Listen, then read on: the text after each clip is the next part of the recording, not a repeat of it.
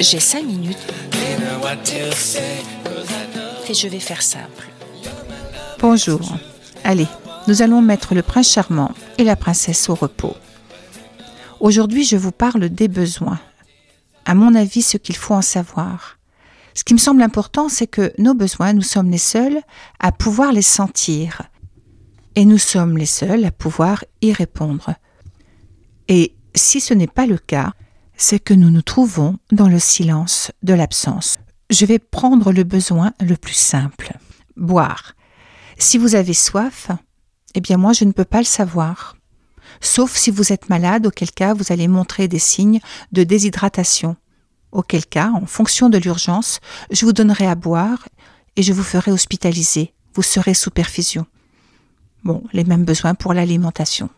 Ce que l'on nomme les besoins primaires. Bon, je ne vais pas trop rentrer dans l'échelle des besoins, c'est pas euh, l'objectif de ce podcast, mais ce qu'il me paraît indispensable de savoir, c'est que dans la plupart des cas, en fait, nous ne connaissons pas nos besoins ou nous n'en prenons pas, ne prenons pas en considération. Pourquoi? C'est incroyable, non? Comment savoir ce qui est bon pour soi? Et surtout, comment se fait-il que nous, qui sommes au centre de notre vie, nous attendons que les autres puissent savoir ce qui est bon pour nous-mêmes.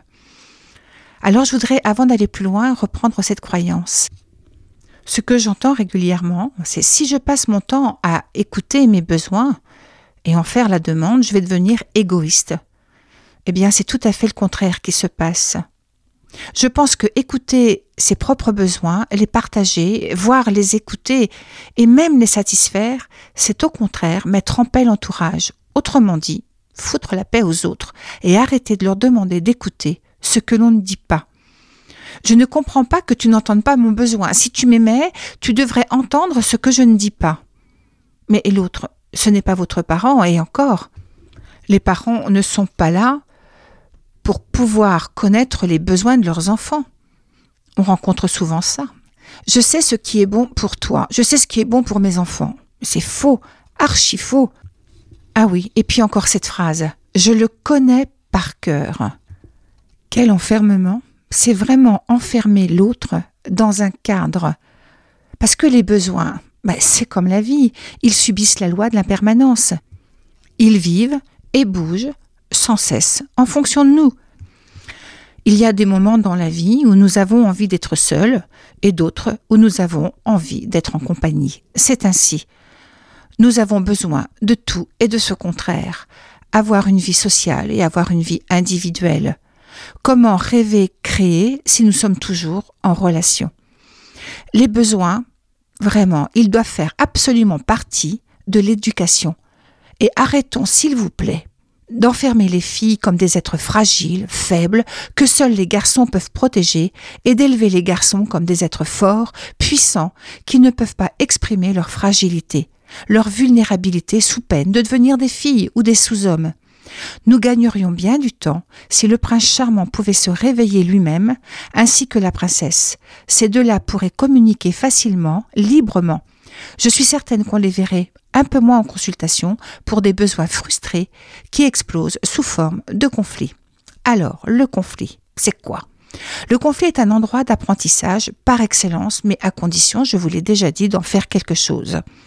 Le conflit, c'est un espace, l'espace des besoins frustrés qui s'entrechoquent dans la rencontre de la relation du couple. Mais ça vaut pour n'importe quel couple, hein. mais le couple amoureux est particulier parce qu'il est chargé d'émotions. Il remet en lumière les manques, les carences, les humiliations, les rejets, les abandons, les trahisons que l'on nomme blessures.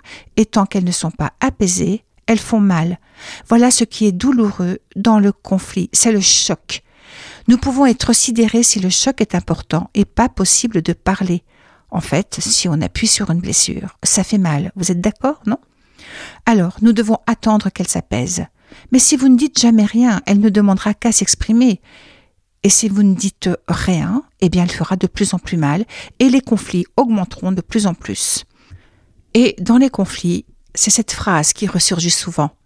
Tu as raison, j'ai tort, ou le contraire, il s'agit des prises de pouvoir sur la réalité. Mais comment peut-on croire cela? Comment tant d'orgueil sur l'autre, on peut comprendre que la colère qui domine dans un conflit soit une émotion de l'injustice. Comment ta vérité, ta réalité, peut se comparer à la mienne Nous ne pouvons que rentrer en guerre. Ce qui est encore incroyable, c'est que lorsque nous rentrons en guerre, c'est pour trouver la paix. N'y aurait-il pas un autre moyen d'être en paix? Allez, à la semaine prochaine. C'est Armel qui vous parle sur Radio Alpa 107.3. Très bonne semaine à vous. Au revoir.